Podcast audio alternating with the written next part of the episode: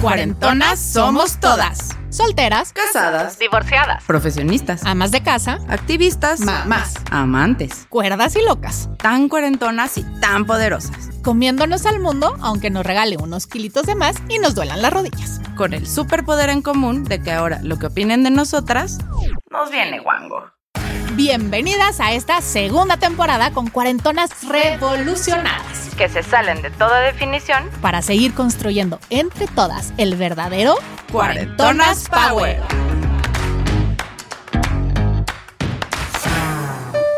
Desde chiquita nos enseñaron que las mujeres somos frágiles y el sexo débil. Hay que hablar bajito, siempre hacer caso, y nos lo vendieron tan bien que nos acostumbramos a vivir en un estado de indefensión, que nos creímos para no ver que de débiles no tenemos nada. Darse cuenta es complicado, porque eso implica romper nuestra cajita de cristal y sentirse más que frágil, vulnerable. Pero ¿qué pasa cuando convertimos ese sentimiento en fuerza Y transformamos los miedos y las ataduras en poderes. Hoy nos acompaña una cuarentona que muy temprano encontró la forma de empoderarse para empoderar a las que la rodean y demostró que juntas podemos ser más fuertes que cualquiera que se ponga enfrente. Hola, somos Mariana Fernández y Andrea Sordo. Bienvenidas a otro super capítulo de Cuarentonas Power. Preparen bien sus orejas porque hoy anda por acá una cuarentona súper chingona que con su don de empatizar empodera a más mujeres y ha logrado una carrera súper exitosa. Española de nacimiento, pero mexicana de corazón. Denle la bienvenida a Vane. Bienvenida, Vane. Bienvenida, Vane. Qué bueno que lo logramos. Nos andamos persiguiendo desde la primera temporada y por fin, por fin te tenemos aquí sentada en Cuarentonas Power. Eres una mujer increíble que desde bien chavita has roto todo tipo de esquemas, no solo a nivel personal, sino también en empresas internacionales. Así es que tienes muchísimo que contarnos. Arranquemos desde que tenías 24 años y estaba esta Vane que vivía en España y te propone venir a México a colaborar con una expansión. Hola, ¿cómo están? Gracias por la invitación, qué emoción. Bueno, muchísimas gracias por pensar en mí. Bueno, pues mm, afortunadamente y por azares del destino, pues México se puso en el mapa, ¿no? Y Qué bueno, suerte para nosotros, oigan. a mí más.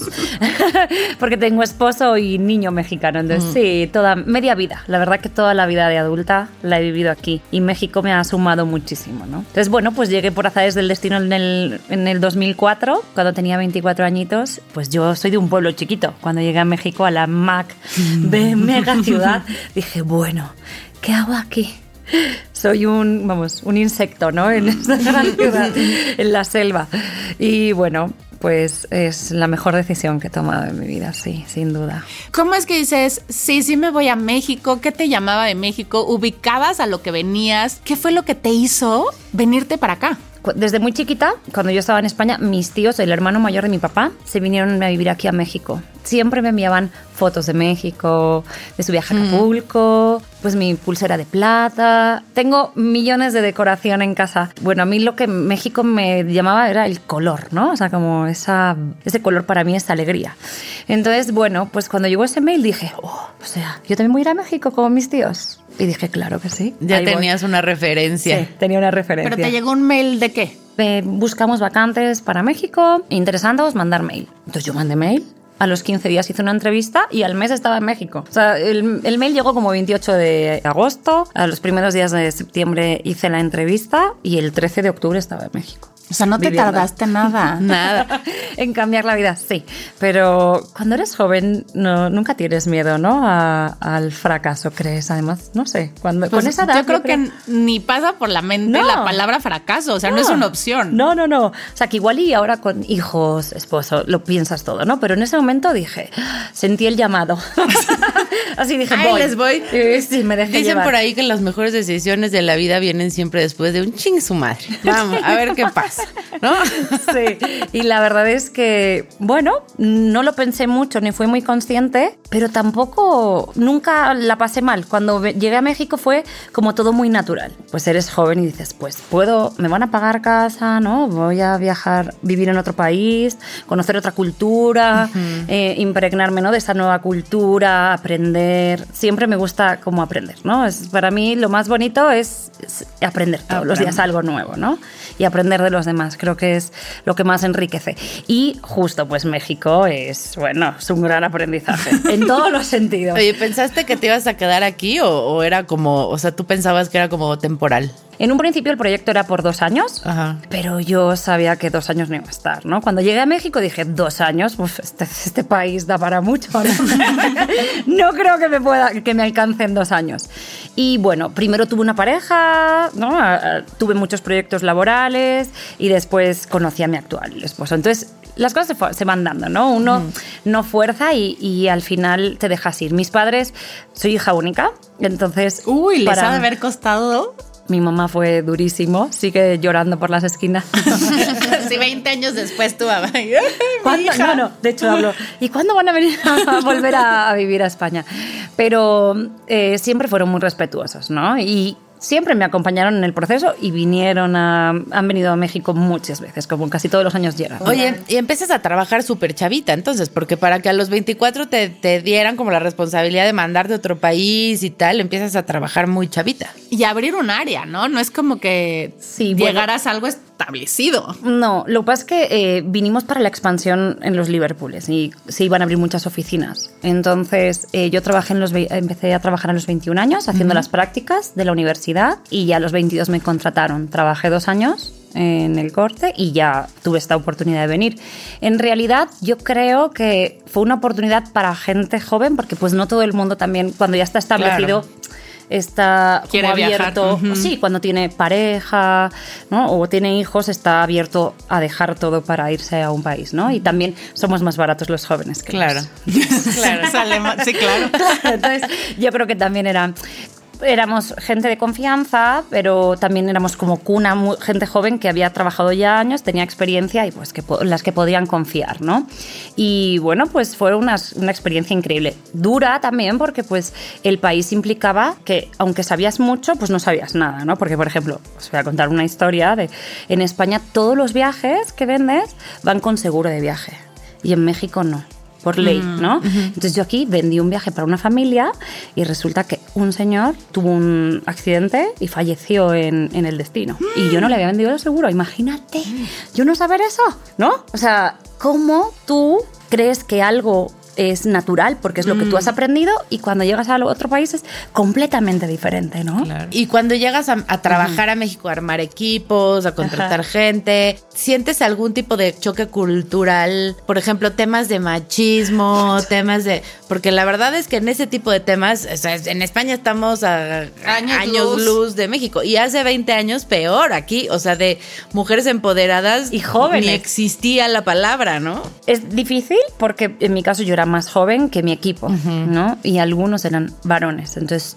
difícil el que te tomasen en serio o el que te respetasen, ¿no? Pero bueno, yo creo que siempre cuando implicas la parte emocional, ¿no? Cuando no es solamente trabajo, sino como que es compañero de vida, ¿no? Porque pues al final estás viviendo gran parte de tu día con esa persona y, y los haces cómplices y vas a comer con ellos y implicas no solamente el trabajo, sino pues la vida, el, el- el interés no por su vida personal, porque cada quien tiene sus historias muy duras, ¿no? Y muy diferentes. Pues al final todo fluye, ¿sabes? O sea, al principio fue difícil, pero cuando tú empiezas a entender cómo funciona y empiezas a entender, España es una sociedad, aunque adelantada en muchas cosas, pero también retrasada en otras, ¿no? Donde se han perdido muchos valores familiares, ¿no? O donde no es tan importante la parte espiritual. Y México sí te da ese, ese punch. Ese punch. Le seguimos pidiendo a Diosito todas las Ay, mañanas, cuídame, que es regrese a mi casa, ¿no? Es maravilloso, o sea, de verdad. Yo nunca voy a superar la historia de que en México, para los que no lo sabían, en el por eje central, creo, hay una iglesia que es la iglesia de los ladrones. Bueno, no se llama la O iglesia sea, de los no llama- Lo que pasa es que es hay, hay un santito ahí, que no sé quién es, que es San Judas o San quién Judito es, un Tadeo. santito ahí que es el santo al que se encomiendan los ladrones. Entonces, es como, esa iglesia, obviamente no se llama así, Sí, pero así es la está como conocida como, ah, esa es la iglesia de los ladrones. Entonces ahí van, ah, ya, pues que hoy el jale sea bien y que me pueda chingar más celulares, no sé. No, Y es el parece 28 como- de cada mes. Es el Sí, 28. de cada mes. Pero me parece, a mí, que soy mexicana y que vivo aquí, eso me parece así como, pff, ¿qué- o sea, ¿qué está pasando? Pero es lo grandioso de México, que todo vale. El color, ¿no? O, sea, o sea, no el color solamente en, en Ah. las flores, en, Ah, visual, en visual, sino es el color en la variedad, ¿no? Y que todo cabe, Sí, sí, ¿no? Y todo. todo. vive al final en armonía, todo fluye. Sí, claro, sí, eso es sí, así. es- es- no, a ver, yo creo que un alemán, un sueco, le debe de costar mucho el llegar a México y el salir de su orden. Un español es un poco más fácil, pero mis padres cuando llegaron decían, pero a ver, aquí no paran en los altos rojos, aquí no paran cuando pasa un peatón, aquí no paran, nos van a matar, Vanessa. Esto sí es la selva aquí, la jungla en medio de todo. Sí. Pero somos una jungla muy divertida. Divertida. Ah, no, sin la duda. más. la Somos más, una jungla la muy más. Divertida. O sea, Sin sí, duda. sí nos falta de repente un poquito de respeto, ¿no? Pero Pero yo creo que, todo, es que hay mucho respeto. que si no, también habrá que decirlo, no seríamos una población tan creativa. O sea, si hubiera más orden, no tendríamos esta astucia que sí creo que nos caracteriza a los mexicanos de siempre darle la vuelta, de ver cómo sí se hace, de que el no no es opción. O sea, De darle siempre la vuelta. Siempre le damos la vuelta a todo. Ah, me dijiste que no, pues vas a ver cómo sí. Ah, no. Sí, la verdad es que es algo maravilloso, ¿no? Y el que puedas ver todas esas opciones, ¿no? Y el que puedas crear esa creatividad, porque lo que tú decías, la creatividad, yo creo que la vida es tan simple, al final, por ejemplo, en España lo que veo es que mis amigas siguen su vida lineal toda la vida, sí. Aunque yo voy, vuelvo, voy, vuelvo, siento que todo sigue en el mismo orden, ¿no? Y aquí como que todo va muy No, o sea, no hay un día que se parezca al otro. Sí. Ahora, ¿cómo haces justamente para trabajar que vienes de una estructura pues, más lineal, donde si te dicen no se puede, pues no se puede, ¿no? Donde pues tienes que comprar seguro y ni siquiera te lo pregunto, ya está incluido en el costo. ¿Cómo haces para llegar a construir un equipo donde pues te tienes que enfrentar al, ay no, pues es que ahorita, porque además no tienes un equipo físico, bueno, no sé cómo empezó, pero el equipo no. con el que trabajas no es que los tengas en tu oficina, tienes a señoras más grandes que tú, que además pues atienden al marido o al hijo, o llevan y traen, atienden la casa, ¿y cómo le haces para decir... Todas estas vueltecitas que uno le da de, ay, pues sí, sí, tengo que vender mi viaje y tengo que llegar a mis cotas, pero pues, ¿qué crees que me cayó la comadre y le voy a invitar un cafecito? Pues sí, pero ¿y a qué hora vas a vender, no? ¿Cómo haces Bueno, eso? ahí hay que ser muy flexible. O sea, lo que empecé. Hay que ser muy flexible.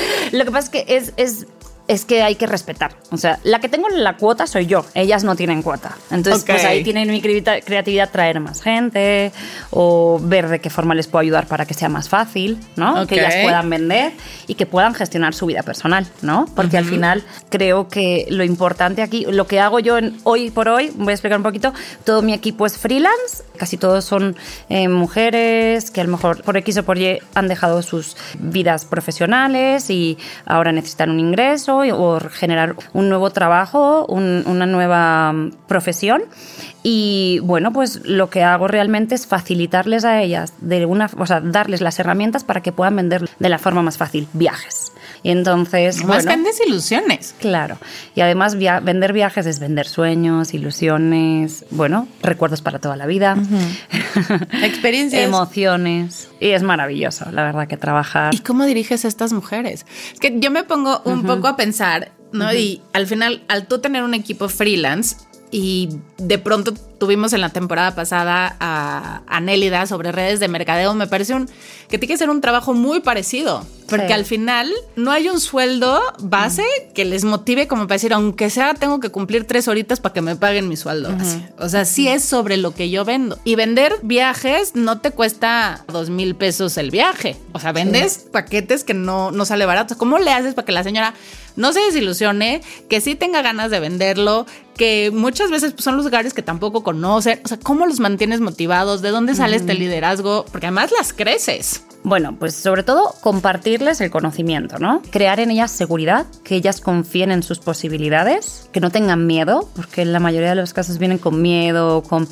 no voy a poder o no he podido durante muchos años, ¿cómo voy a poder ahora? ¿no? Muchísimas inseguridades. Entonces, que confíen en ellas mismas, crear esa seguridad para que ellas puedan despegar, porque todas tenemos capacidad para hacer lo que queramos, ¿no? Y bueno, parece como muy un sueño guajiro, ¿no? Pero en realidad sí.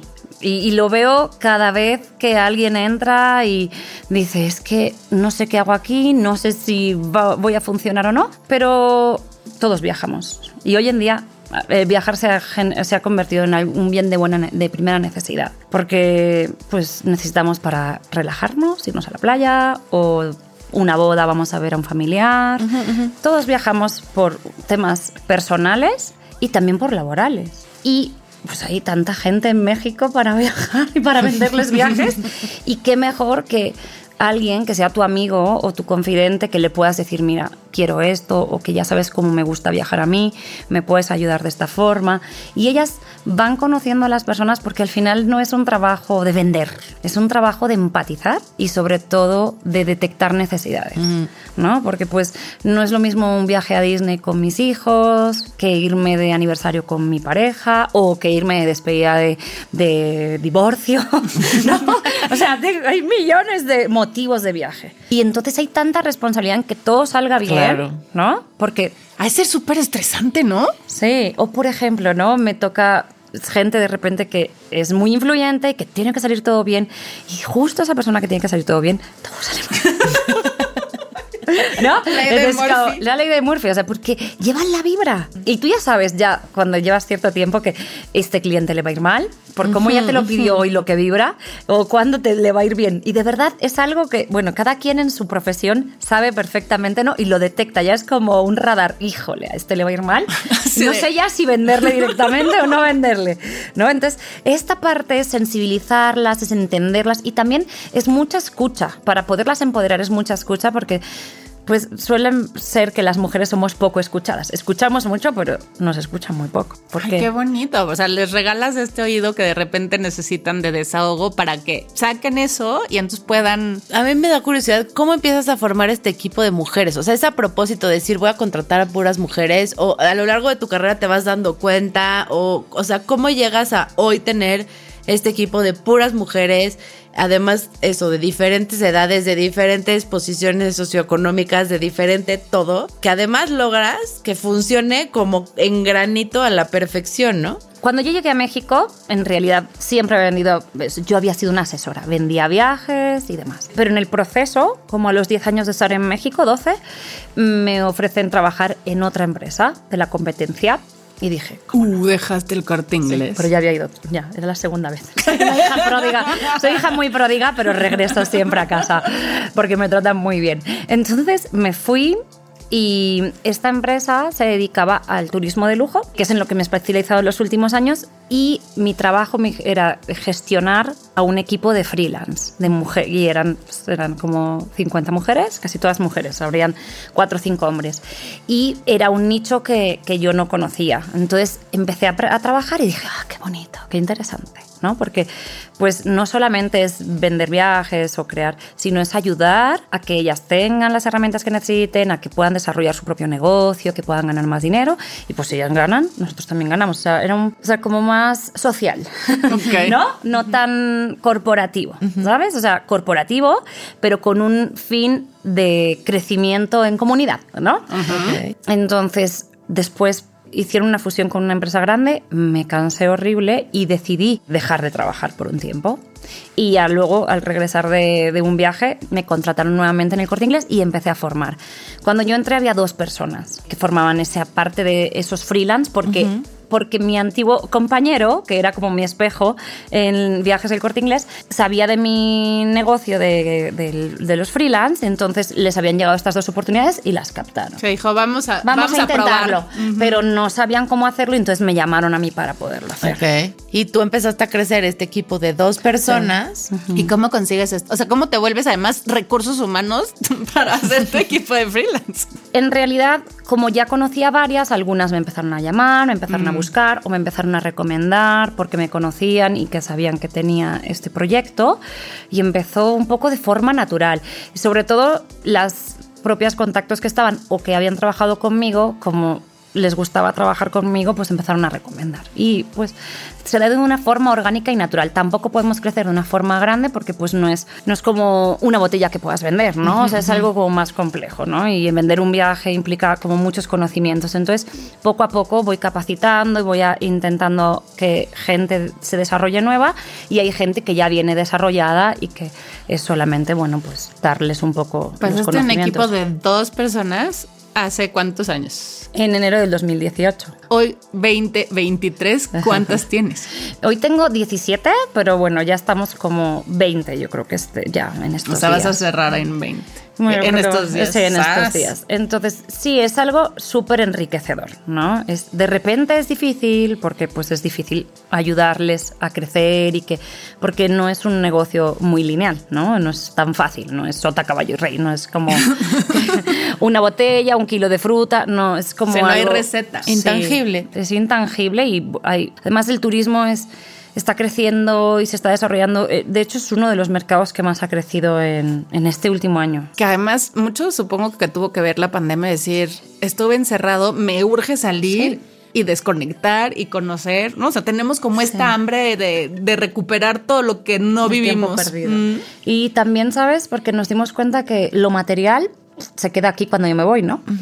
¿Cuál es la diferencia que tú ves entre equipos de mujeres y equipos mixtos? Te voy a decir un antes y un después. Antes, para mí, equipos de mujeres había mucha competencia, ¿no? Pero lo que he visto en los últimos años, y por lo menos en mi equipo, es la cooperación. Yo te ayudo porque si tú creces, yo crezco, ¿no? Y eso me recuerda, pues yo creo que un poco a, a años anteriores, a siglos anteriores, que crecíamos todos en comunidad y que todos nos ayudábamos, ¿no? Y algo que hablábamos antes, que eh, hemos perdido un poco el sentido de que vivimos aquí. No vivimos a no venimos a vivir solos, venimos a vivir y a crecer en comunidad, porque además crecemos de aprender del otro, de las experiencias del otro, a través de tus experiencias, de tu vida y de que tú me puedas ayudar y agarrarme de la mano y podamos crecer juntos, ¿no? Entonces, bueno, yo creo que hoy en día, para mí, equipo de mujeres es cooperación y es, venga, hermandad, ¿no? O sea, tribu. Es que siento que es difícil eh, en esta sociedad justamente eliminar ese, esta parte de la competencia. Siento que también desde, desde siempre nos han metido estas ideas de que tienes que competir con la otra y a ver quién se casa con el más guapo y a ver quién está más flaca y a ver quién está más buena y a ver quién...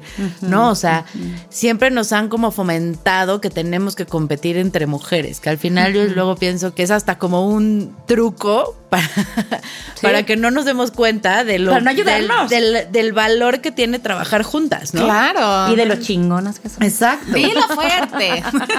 A nosotros nos pasó cuando empezamos Brincacharcos hace 15 años, que eh, la verdad es que ahorita que lo ves en retrospectiva, pues sí el tema del género ha cambiado Uy, muchísimo. Muchísimo, ¿no? Lo hemos contado aquí, que al principio teníamos que sobornar amigos con café y negritos para que nos acompañaran a las juntas, nada más para que fueran a poner su cara, porque nadie le creía a dos mujeres y estas chavitas que, ¿no? O sea, nadie creía que fueras capaz. Al menos ya ahorita ya no nos ven chavitas, ya nos ven un poco más.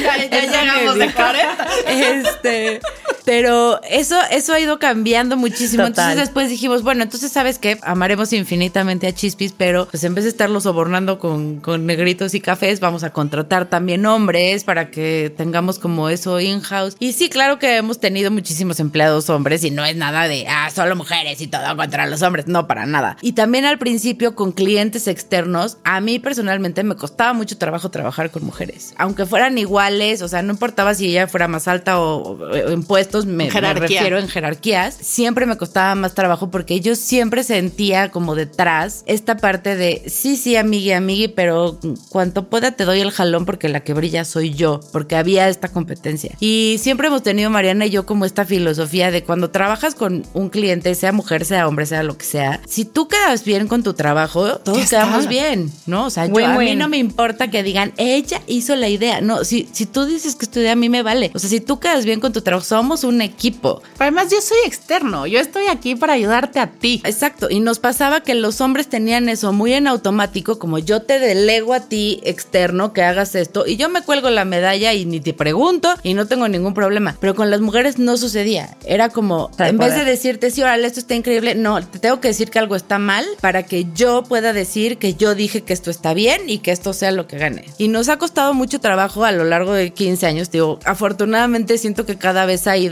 evolucionando para mucho mejor pero nos costaba mucho trabajo esa parte, al grado de decírselos abiertamente, ¿no? Decirle, estamos en el mismo, del, mismo, lado, ¿no? O sea, somos... vamos para el mismo lado. Pero cambiar ese chip de que ninguna va a venir a ser mejor que yo o de ninguna este, me va a venir a decir qué hago, cambiar ese chip no ha sido nada fácil. Ahora, tener un equipo de puras mujeres, a nosotros ya llevamos cuántos años que somos puras mujeres. Pues ya un rato, como ocho años, yo creo. Siete años. siete, ocho años de ser puras mujeres. Y he de decir que para mí, hoy por hoy, o sea, cosa que no era al principio, me es más fácil hoy trabajar con mujeres que con hombres. Porque también ya pasó el que los hombres les cuesta mucho trabajo que tú los dirijas. O sea, ahora como que ya aprendimos a hacer comunidad entre mujer, pero ahora a los hombres les está costando trabajo. No se sienten incluidos. Exacto. Yo tengo un par de hombres, ¿no? En el equipo. Muy bien, señores hombres, vendan mucho y hagan eh, comunidad también. Sí, y la verdad que súper integrados. Pero si hay algo que te puedo decir de las mujeres es que son pasionales, ¿no? O sea, como que si se dedican a algo, se entregan, ¿no? Y, y, y si creen en el proyecto, van a hacer lo posible y van a recomendar y van atraer gente y van a ayudar. Y entonces ellas crecen y crece todo. Siento que por mí, mm, el negocio que, manejamos, eh, si vienen más mujeres, porque desgraciadamente las mujeres han dejado sus profesiones para criar a hijos, ¿no? Porque socialmente eh, era lo que tocaba y entonces pues han dejado a un lado su realización personal, profesional, lo han vuelto a retomar y a partir de que retoman y crecen laboralmente es que crece su autoestima y es que todo cambia. Entonces a mí eso es como lo que me encanta, ¿no? Porque al final el trabajo es una extensión de tu vida, ¿no? Es una continuidad. Y más hoy en día que antes tú ibas a trabajar y acababas y ya ¿no? Ahora el trabajo se mezcla con tu vida personal, o sea, todo está junto y tiene que estar entrelazado y tiene que tener una coherencia con tus valores, con tu misión de vida, ¿no? Con, o sea, todo tiene que estar como relacionado. Y lo más importante es que haya buen rollo en el trabajo, ¿no? A mí eso del trabajo, que haya competencia justo ¿Y cómo generas ese buen rollo si no están contigo ahí? O sea, ¿cómo haces que ese sea un equipo unido entre mujeres cuando no comparten un espacio físico? Pues, por ejemplo, hacemos desayunos, nos vemos bastante. Yo les mando muchos videos de cosas o les mando mensajitos de cómo van, ayúdenme. las ventas. A, a, crear esa comunidad, porque no, no tienen ese, ese espacio donde, donde convivir. No, pero, ¿sabes? No sé, han creado, y no es todo mío, ¿eh? Es de cada uno. Han creado que todas comparten porque todas están contentas, ¿sabes? Está bien, lindo. Como están contentas, crecen, se desarrollan, ganan dinero, también tienen tiempo para su vida personal y les da tiempo para todo y también pueden viajar, como que se sienten contentas y eso pues se, respira, ¿no? Hay buen rollo. ¿Cuál es el máximo logro que has visto tú en una mujer de tu equipo? O sea, que digas, es que por eso vale la pena todo lo que he hecho. Mira, todas, cada una tiene su caso, ¿no? Pero la mayoría tenían conocimiento de viajes, ¿no? O la gran mayoría. Pero, por ejemplo, Angie, que es una de las primeras que trabajó en el equipo, que ya estaba en el equipo antes de que yo entrase, pues ella no tenía ni idea. Y con tres hijos chiquitos. Y yo decía, ¿cómo le voy a ayudar? Y verla crecer, ella sola, ¿eh? Ella, bueno, aprendiendo, pero ella sola ha crecido, ha crecido, ha crecido, y ella sabe que el límite es lo que ella se proponga. El límite no es, ay, ya no voy a llegar, ay, no voy a tener. No, no, no. Ella sabe que, que no hay límite, que hay muchísimas posibilidades. Y es todo porque ella ha permitido, ¿no? El, otra, otra, o sea, ha, visto que no solamente tiene que ser mamá, sino que tiene, que puede ser lo que quiera, ¿no? Puede ser mamá, puede ser profesionista, puede ser amiga, puede ser pareja. Entonces, que todas veamos que no solamente podemos ser empleadas o no solamente jefas, ¿no? O sea, es que puede ser todo. Y que eres todo al mismo tiempo, ¿no? A lo mejor eh, también creo que esta parte de, como jefa o como líder de proyecto o tú como inclusive hasta cierto punto como mentor en los viajes, entender que te llega una mujer, pero te llega como mamá, como empleada, como hija, como amiga, y que las tienes que tratar como ese todo. ¿Dónde aprendiste tú esto? ¿O lo traes nato? ¿O son skills que vas desarrollando? Yo, creo que, bueno, siempre he sido empática y siempre me ha encantado, pues, escuchar a la gente, ¿no? Como ayudar, pero creo que es algo que, o sea, que es por el tema de querer ayudar a alguien, ¿no? O sea, si tú quieres ayudar a alguien, puedes desarrollar. ¿Tú crees que una de tus misiones en la vida es ayudar? Yo creo que todos, ¿no? ¿No? Ayudar al de al lado. Porque además cuando ayudas, te ayudas. Eso sí. Cuando ayudas a alguien, no sé, a una señora que va a cruzar la calle y le agarras las bolsas de la compra para ayudarle, genera una satisfacción Qué bonito. Además, hasta la, no hasta te sientes bien de que lo hiciste. Qué buena, qué buena ciudadana, ¿no? O sea, si todos soy ejemplar. Eh, si todos hiciésemos ese poquito, ¿no? O sea, porque lo hemos perdido, ¿no? Mm. Incluso además ahora, ahora con el tapabocas, que todos entran al elevador al tapabocas, nadie saluda. O sea, ya ser amable con los demás, el ayudar a los demás, te ayudas a ti. Y bueno, pues al final el objetivo es ayudar, ¿no? Ayudar a que tengan un ingreso, que sean independientes, que recuperen es que esta, esta palabrilla de empoderar eh, está de moda. Es de moda. O sea, yo pienso, por ejemplo, estas mujeres que trabajan contigo igual y llegan buscando un trabajo en respuesta a, una vulnerabilidad, por un divorcio, por una mala racha económica, porque simplemente ya no quieren depender de sus parejas o porque ya no se puede que solamente uno mantenga una casa, ¿no? Entonces llegan en este eh, buscando un trabajo y al final tu chamba y tu manera de ayudar y tu, granito al mundo es enseñarles que ese trabajo no es nada más hacer una cosa mecánica, es crecer como personas y para que tú puedas vender este viaje tienes que estar bien tú y tienes que sentirte bien tú y tienes que sentirte útil y sentirte inteligente. Todas esas cosas que fuiste perdiendo a lo largo de cualquier tipo de historia que sea, porque además hay Mil. Es eso, es, no esto no es, no es un trabajo y creo que así debería de ser en todos los trabajos, no nada más para vender viajes, ¿no? O, para vender aceites o para esta parte de las redes de mercadeo que es donde más hay que empoderarse.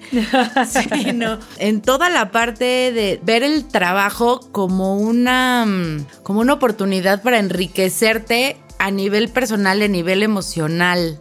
Ahora hay una línea muy delgada y esa nos tendrás que decir tú entre ser empático y dejar que entonces hijo, pobrecito, porque la está pasando tan mal. O sea, ¿cómo haces que salgan de ese victimismo? Porque de repente caen en eso.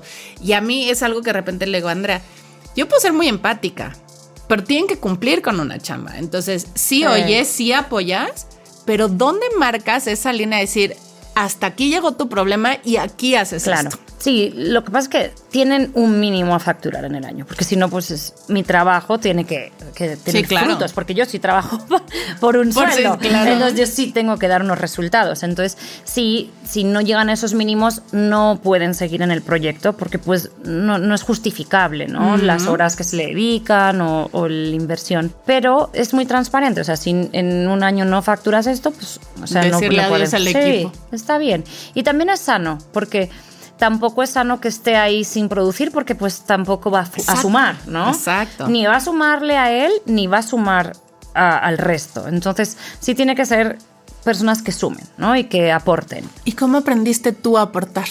No sé, yo creo que viene un poco de mi madre. no, Ay, esas mamás que siempre salen a relucir, ¿verdad? Tenemos una chambota como mamá. Bueno, mi mamá es genio y figura hasta la sepultura. mi mamá es, es, bueno, es una mujer pues que no tuvo recursos y, y que vino de una familia humilde, pero pues aprendió a leer, aprendió a escribir y nunca le faltó, ¿no? Como las agallas. Entonces, una mujer muy echada para adelante y, bueno, sobre todo muy buena que siempre ayuda a los demás. Entonces, bueno, pues creo que de ahí viene esa parte de ayudar y de ser empática, porque mi madre, pues, pues mi familia es muy, un matriarcado, ¿no? Entonces siempre fue con mi, con mi abuela también. Y bueno, pues siempre tuve esas figuras maternas, ¿no? Arrolladoras. Estos modelos a seguir. y trabajando en una industria de viajes, tú emprendiste un viaje personal durísimo que seguramente te ha ayudado a poder trabajar tan de la mano con los miedos de otras personas, con las inseguridades de otras personas, con estas, no sé, límites que nos ponemos. ¿Qué viaje es el que haces tú que te cambia? Pues en 2015 con mi pareja decidimos dejar de trabajar y nos fuimos, emprendimos un viaje a Asia. Inicialmente era por un año, pero bueno, pudimos alargarlo casi a dos años. Y bueno, lo que empezó como un viaje para afuera, ¿no? para, eh, nos tuvimos que ir muchos kilómetros para ir para adentro. Hay gente que no tiene que, que irse tan lejos para aprender lo que aprendimos, pero bueno, yo agradezco esos dos años en chanclas. Estuvimos en 11 países, empezamos en India, no había lunes, o sea, es algo espectacular. espectacular que... Pero que ya, pues no, fue algo trascendental, ¿no? Lo que empezó como un viaje eh, muy físico, ¿no? Pues conocer, viajar, tomar decisiones con mi pareja 24/7, porque pues trabajas 10 horas fuera de casa, ¿no? Las 8 horas, más la hora del traslado, 10. Al final, bueno, te vas para cenar, cenita rica, dormir, chao. Y el fin de semana, entonces lo ves en la semana 30 horas, 40 horas, lo, lo mismo que vas a trabajar, ¿no? Eh, pues es muy fácil, pero viajar, ¿no? Y además nosotros íbamos con presupuestos muy cortos. O sea, renuncian de un día, dicen, Sí. ya vamos a renunciar. Con los ahorros que tenemos, tenemos un año para gastárnoslos en viajar. Sí. Ay, qué padre, qué envidia. Pero pues teníamos Oye. un presupuesto, éramos mochileros. o Pero sea, ¿y estos ahorros sabían que era para un día renunciar? Sí, a ver. O sea, lo tenían pactado En el de 2013. en 2015 vamos a renunciar y Sí. échale al nos cochinito. pusimos fecha. Nos Ok, pusimos fecha. ok. Tenemos que tener tanto ahorrado. Yo la verdad soy un desastre, entonces ahorré menos que mi marido. Mi marido es conta, o sea, mi marido es un poco más, más numérico, entonces él sí ahorró más que yo. Yo soy más creativa. Yo diseñaba el viaje. Yo diseñaba el viaje y las visas. Total que fue un viaje que empezó pues conocer, visitar y, y eso se fue para adentro, ¿no? Porque pues no puedes estar todos los días visitando ni hacer, porque al final pierde como hasta el encanto, ¿no? Porque los humanos, los seres humanos así somos, ¿no? Que, uy, eh, me compré mi traje nuevo, pero mañana pues, el traje Ya no es nuevo. no es nuevo. Entonces queremos más y más y más. Y nunca es suficiente, porque te acostumbras y entonces necesitas esa dopamina. Y más, y más, y más, ¿no? Entonces sí empezamos con la comida, y más, y más, y más, ¿no? Y con la bebida, más y más y más, con todo. Y el viaje fue lo mismo, ¿no? Entonces, y ya llega a ser algo tan monótono que decíamos esto. No, no. tiene el objetivo de lo que tenía. Entonces empezamos a hacer retiros, eh, meditaciones. Bueno, el primer. eh, Mario hizo algún retiro antes que yo. A mí, las cosas que más me llamaron la atención en este tiempo fue dos semanas que viajamos, caminamos por Nepal, hicimos el circuito de Anapurnas, caminamos, caminamos, caminamos. Espectacular. Me picaron sanguijuelas. Cosas que no te ocurren día a día, pero increíble. O sea, llegamos a sitios que yo nunca me hubiese imaginado a 5.000 metros de altura, pasamos por sitios que yo creía que mi cuerpo no iba a llegar, 12, 14 horas caminando diarios, o sea, llevarte el cuerpo al límite, ¿no? Y ahí es donde realmente es el crecimiento, ¿no? Porque dices, híjole, no voy a poder. Sí, pero sí puedo, pero sí puedo, sí puedo y al final puedes, ¿no? Conocimos a un señor que estaba seis meses caminando, con 65 años, se había jubilado y se había puesto a caminar seis meses. Entonces, bueno, encuentras gente increíble, cada quien es como, "Ah, este, de aquí enseñé, aprendí esto, de esta persona aprendí esto. De repente hay días que me levanto y recuerdo un olor, ¿no? O recuerdo una... Es como, wow, increíble, ¿no? Como recuerdos, porque al final son recuerdos. De muchos lugares no tenemos ni foto. Y... mm, nuestros lo más importante fueron pues los retiros, ¿no? Yo, mi marido y yo nos certificamos como maestros de yoga, empezamos a desarrollar otras habilidades que pues en el día a día no puedes desarrollar, ¿no? Y sobre todo eran como más experiencias personales y a través de tu experiencia que puedas compartir con otras personas. ¿Qué se siente no hablar con nadie durante dos semanas? Ah, bueno, porque hicimos varios retiros de meditación vipassana, que son 10 días de silencio en donde te levantas a las 4 y media de la mañana y acabas de meditar a las 9 y media de la noche y la última comida, es- el último alimento es a las 12 del mediodía y la verdad es lo más transformador. No hay libro, no puedes tener contacto visual con nadie, o sea, es... O sea, ni hablar ni, con- ni Nada, contacto, ni contacto visual. Nada. O sea, estás tú en un cuartito. Completamente. sí. Estás en tu cuarto y tienes horas de meditación, en una sala de meditación están segregados hombres y mujeres para que no haya eh, ganas de, Feromonas en el aire. de nada más que de meditar. Y bueno, y es comida vegetariana estricta. Es algo que si puedes hacerlo, pues debes probarlo alguna vez en tu vida. Incluso aquí en México hay meditaciones vipassanas, son completamente gratuitas, donde dejas solamente donación. Y bueno, pues aprendes a meditar. Y para mí la meditación en realidad es, si dejo de hacerlo, mi vida como que empieza a tambalearse, ¿no? Es como mi termómetro, es mi momento de observarme, de ver cómo estoy, si estoy bien, si estoy mal. Y bueno, pues eso es lo que me dio el viajar, ¿no? El tener eso, una relación conmigo, menos material, como más profunda y más de autoconocimiento. También aprendí muchas cosas que mm, no me sirvieron o que en ese momento no me sirvieron y que tal vez me sirven en otro momento de mi vida, pero sobre todo, bueno, pues fue ese viaje interno de autoconocimiento, porque pues siempre fui una persona como más material, más externa, ¿no? Y sobre todo, pues que nos eh, socialmente nos educan pues para competir, ¿no? Lo que hablábamos. Y aprendí que, que en realidad eso no es la vida, ¿no? O sea, es- estamos perdidos, ¿no? Si, ok, está bien que quieras crecer, que quieras ganar más, estoy de acuerdo con hacer dinero, por supuesto, todo, pero el competir no te va a llevar a ninguna parte. ¿Y crees que eso es lo que hace tu cambio en tu segunda o tercera vuelta para corte inglés Sí. y poder dirigir a tantas mujeres? Les, Sí. Stop, aquí la competencia no es lo de hoy. Y que Sí. y regresas después de dos años con tus chanclas y, y Y me, las- me ¿y tengo ahora por qué hago?" tacones. y me tengo por tacones y me duelen los pies terrible porque se habían hinchado horroroso. Seguía la sanguijuela pegada. Y, y ya vuelven a ver lunes, ¿no? Entonces Claro. como, wow. Volver a agarrar el... el vuelo El y el ritmo. La verdad es que mm, no me costó, me adapto bastante bien, es bastante flexible, pero sí es un cambio radical. Eh, ¿Volvería a hacerlo? Si tuviese 20 años, pero ya cuando acabamos de hacer el viaje yo ya tenía 37 años. Volvimos porque también nos planteamos, ¿qué queremos hacer? ¿Ser hippies toda la vida? no, No somos mal. juniors, no podemos hacerlo. O sea, fuera de... ¿no? O sea, eso... Fuera del radar. No puede ser en esta vida, igual en otra puede ser. Entonces dijimos, pues tenemos que trabajar porque la verdad es que tenemos que comer, ¿no? A ver, a mí me hubiese encantado vivir del yoga, pero pues no, no se da tan fácilmente, ¿no? ¿Y cómo haces? ¿A tus hijos les enseñas yoga, meditación? O sea, ¿les, ¿les logras transmitir esta parte que a ti te ha dado paz a ellos? O dices, ya les llegará su momento y ellos que se vayan de retiro. Eh, sí, pero es muy difícil, ¿sabes? Cuando empiezas otra vez con la rutina y el día a día te, te come. Y lo que aprendiste lo desaprendes muy fácil.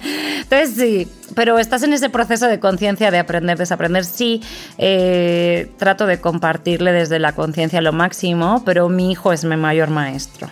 No Sí, es el está viaje cañón, que hice. está cañón. cañón, ¿verdad? Los hijos son los mejores maestros, los más grandes espejos. Sí, son. Justo lo que dijiste que no. Justo sí, ¿no? Lo que hablábamos de las pantallas antes. Nunca le voy a poner el teléfono a mi hijo en el restaurante. Toma el teléfono, hijo. ¿No? ya no puedo más. Sí. En 15 minutos nos vamos, ve una serie. Sí, listo.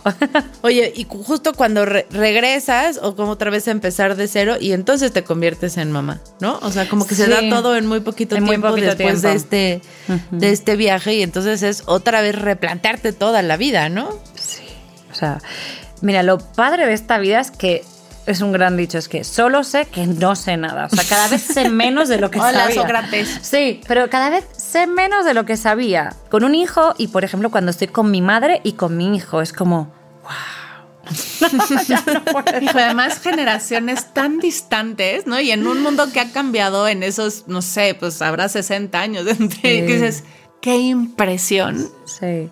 Además, bueno, yo no sé, a ver, yo me acuerdo que yo con 14 años quedaba con mis amigos y les decía a las 5 de la tarde en el parque. O sea, no había teléfono. ¿Habéis visto lo que en 20, 30 años, o sea, la vida es sumamente diferente? Totalmente distinto. Bueno, llegabas al parque y si no llegaban, no estabas en la angustia de que no hubieran llegado. Era, ay, pues ya me dejaron plantado y te haces otros amiguitos. Claro, sí, sí, no pasaba nada. Nada. La vida continuaba, ¿no? Y Y ahora- ahora, vivimos en la angustia eterna. Y la frustración porque ya está la doble palomita azul y Me no me contestó. Leyó y no me contesta, ¿qué pasa, no? Pero bueno, yo creo que la maternidad es otro rollo, esto es Wow. Sí. ¿Verdad? Increíble, pero. Pues es otro viaje, ¿eh? pero es otro Pero es viaje. súper viaje. Y Es también en el que viaje. esa parte del espejito dices, ay, güey, ¿no? Como las cosas que tú no, que no te gusta ver de ti y luego las ves en el humanito y dices, híjole, man. Mi hijo ahora ya dice, ay, cabrón. y O ahora te ya no ves- sé cómo quitarse. De repente no te pasa que te ves y dices, soy mi madre, qué horror. Sí. Ya sé. ¿Sabes qué? A mí me pasa, pero yo soy mi padre, güey. ¿Mm? Y ahí es, ay, tanto me esforcé en no parecerme a mi mamá que soy igualita a mi papá. Todas esas que dijiste, esa nunca la voy a aplicar. A mí no me. Toma. Sí. Exacto. No, el- el- La boca- porque lo digo yo, juré que nunca. Y hay veces que dices, ya, me colmaste la paciencia. No, porque lo digo yo, punto. Punto. Y no hay más. sí, la boca, en mi pueblo dicen, bueno, si habla valenciano, es eh, que la boca es muy castigadora. Sí, no, sin o duda. sea, no, el pez muere por su. ¿Cómo dicen? Por su propia boca. Por, no, no sé, Ah, fíjate que- Chespirito y yo. Oye, y después de toda esta experiencia que has tenido de trabajar con mujeres, de armar estos equipos, de eh, un poco pelear para olvidar este tema de la competencia y reconstruir lo aprendido, de construir, que también está de moda con las empoderadas, Ajá.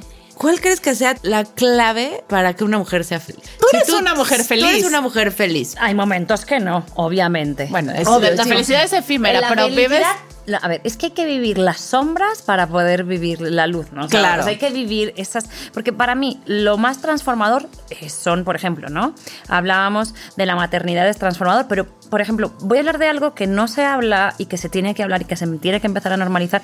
Yo el año pasado tuve dos pérdidas, o sea, dos embarazos, dos pérdidas. Y eso es, o sea, todas las mujeres, o un gran porcentaje, tenemos pérdidas. ¿Por qué no se habla? ¿Por qué no eh, somos empáticas con las mujeres? ¿Por qué no decimos también la verdad? También duele, Porque ¿no? está prohibido. es que Por- siempre tenemos que estar perfectas, maquilladas, bonitas. Pues no, señores, hay días que estoy jodida. Y hay días que no me apetece sonreír. Eso es lo que creo que es la felicidad. Respetarte lo que estás sintiendo y no ponerte una máscara. Yo siempre me he puesto una máscara, ¿eh? Pero ahora con la maternidad y con las pérdidas es como, ya no me apetece. Si no quiero reír, no me río porque tenga que reírme, ¿sabes? O sea, no por o quedar no bien. quiero agradar, no me apetece agradar. Siempre, ¿sabes? Porque siempre he sido una persona muy complaciente. Y creo que eso me ha hecho más daño que bien. Entonces, justo a los 40 estoy aprendiendo que no hay que complacer para estar bien, ¿no? Hay que complacerse. serme, ¿no? Y entonces el ponerte a ti primero, creo que eso es para la felicidad. Cuidarte a ti para poder cuidar a los demás o para poder servir a los demás, ¿no? O sea, estar, tener tu tiempo para ti de autocuidado, de, no sé, pues si te quieres ir a tumbarte, ya está bien de ser productivas todo el día, no se puede, ¿no? O de un día que si te quieres entrar a llorar, Claro, llorar, sin que te llora- anden cuestionando Exacto. por qué estás llorando. ¿no? Sí, pero normalizar que no siempre hay que estar bien, ¿no? Justo eso creo que es. el- Sí, que la, que la vida no es este siempre pura cosa bonita, que a veces te pasan cosas malas que también quieres hablar y que también quieres decir, ¿no? O sea, lo que dices de las pérdidas, no, eso no le digas a nadie. ¿Por qué? ¿Por qué? Claro. O sea, si tú te rompes un brazo y traes tu yeso y te pregunto, no pasa nada. Si yo ¿A me rompí te digo, por dentro porque tuve una pérdida. Quítate el yeso para que no te anden preguntando, pues no. Claro, no, pero es que, es Claro. que de verdad socialmente lo que no es felicidad no se puede. Sí, lo que la parte fuerte emocional no la... No, lo tapamos todo y lo ocultamos. ¿Pero por qué será que lo ocultamos? ¿Porque queremos construir un mundo perfecto? como en las redes sociales, que no existe, claro. Y que tenemos que enseñarles a nuestros hijos que también nos rompemos y que también lloramos, porque la realidad no son las redes sociales, sino la vida. O sea que sí, y hay momentos difíciles y es el- la resiliencia. Otra bonita Otra- palabra. Otra, buena- otra bonita palabra de moda. Maravillosa palabra. Eh, no es lo que te pasa, Es como lo enfrentas. es cómo lo enfrentas y cómo te levantas. Y cuanto más practicas el levantarte, o sea, cuanto más te caes, cuanto más chingazos te pegas y más rápido te levantas, ¿no? O sea, eso es lo que hay que enseñarles a nuestros hijos, a que se caigan y se levanten, caigan, levanten. Porque eso es la vida, caer, levantar, caer, levantar. Ya me vi yéndolas a empujar. Por las escaleras.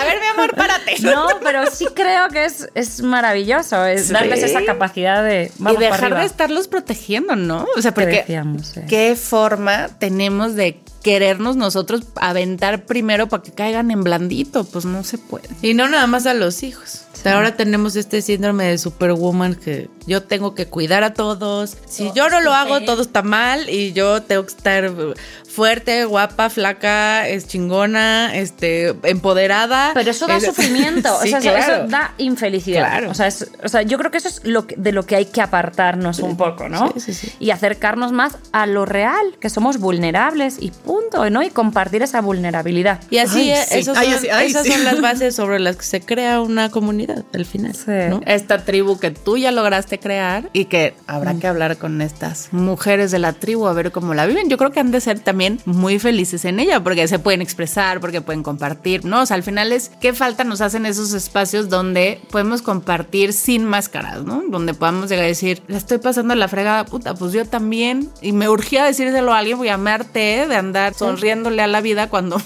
estoy cagando por dentro, ¿no? Y no tengo a quién decirle tampoco, Ajá. ¿no? No te lo puedo decir porque, ay, pobrecita, y de eso te quejas, ¿no? O sea, dejemos de juzgar De si la gente, pues tiene derecho a quejarse, pues si para él es un problema, es un problema, ¿no? Punto. Y creo que también ahora se está dando mucho este fenómeno de, ay, es que por fin lo voy a decir, la verdad es que tuve dos pérdidas. Y de repente, ay, güey, yo también. Ay, oye, yo también. Sí, Oye, yo también. Entonces te das cuenta que tú estás sufriendo En soledad, en vez de soledad por algo que además tú piensas que eres la única a la que le ha pasado y cuando empiezas a encontrar personas que han pasado por el mismo lugar, empiezas a aprender maneras de superarlo, de hacer la vida más fácil y, de, aceptar el hacer, dolor, de o sea, aceptar es ese dolor. Es normal. Justo este sábado, este domingo fui a desayunar con una chica que hacía muchísimo tiempo y me alegré mucho de verla. Me dice, es que he estado fatal, he estado dos años, dos años con una depresión tremenda. Le digo, ¿y por qué no dices? O no tenía ganas de hablar con nadie, ¿no? Entonces, imagínate este mundo que hemos creado de aislarnos en vez de compartir. Y yo creo que cuando además compartes tus, tus desgracias, esas desgracias se convierten en risa, porque al final las haces chiste cuando las compartes, ¿no? Porque ya las normalizas y dices, Sí, aprender a, a vivir de eso también, ¿no? O sea, obviamente fuera del drama, porque el tema es que decimos, no quiero compartir para no sonar dramática, es que no me gusta el papel de víctima, es que, pero pues es que el aceptar que pasan cosas malas no te convierte en víctima, al contrario, te da esta parte de empoderamiento, te vuelve más resiliente, estas Y somos cosas tan todo. bonitas. Siempre somos todo, ¿no? Siempre somos héroes, siempre somos víctimas, siempre somos. Todo. O sea, todo, todo, pasamos por todas. Nadie Total. es solo una. No, no, no. Y ahora que eres cuarentona, ¿cuál crees que sea tu superpoder de los 40? poner límites. Es lo que he aprendido este año. 2022, poner límites. Nunca había puesto límites. Siempre como que si yo tengo que ceder para que el otro sea más feliz, yo cedo. Ya no. Ya no me apetece. Hoy no quiero, ¿no? Hoy quiero darme tiempo para mí. Hoy no me apetece comer esto. Hoy no me apetece ir aquí. Hoy no me apetece ver a tal persona. Y antes lo hacía por complacer. No, no sé. Ahorita como pensando en tu matrimonio bicultural y en que en México somos súper arraigados a la familia y tenemos que cargar hasta con el perico para ir a cualquier lugar.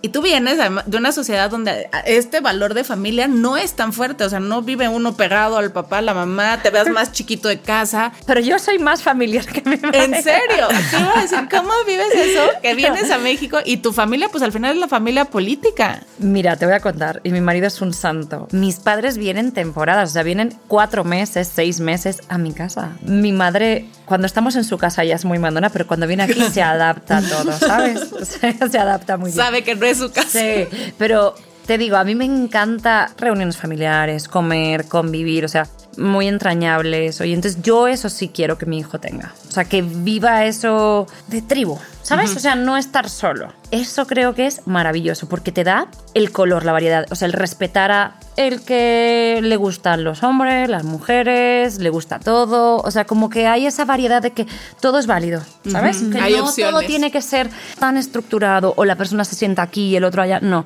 sino que es todo como, bueno, pues como salga un poco, ¿sabes? Trato de hacerlo, no me choca para nada, de hecho me encanta y creo que es maravilloso que se siga manteniendo. Así que por eso les dijimos que era una española muy mexicana de corazón. Oigan, pues muchísimas gracias, eh, Vane, por haber estado con nosotros. No sabes de verdad el gusto. Muchísimas gracias por contagiarnos de tanta energía, por despertarnos esa cosquillita para empezar a conocernos de verdad y darnos cuenta de que el poder que todas tenemos lo tenemos ahí dentro y que nomás falta rascarle tantito para darnos cuenta de que somos capaces de lograr absolutamente todo lo que nos proponemos, todo lo que deseamos y todo lo que soñamos. Y más si estamos juntas en esta tribu, porque juntas de verdad podemos alcanzar absolutamente todo. Muchísimas gracias por estar aquí, gracias porque eres lo máximo y muchísimas gracias, te queremos muchísimo.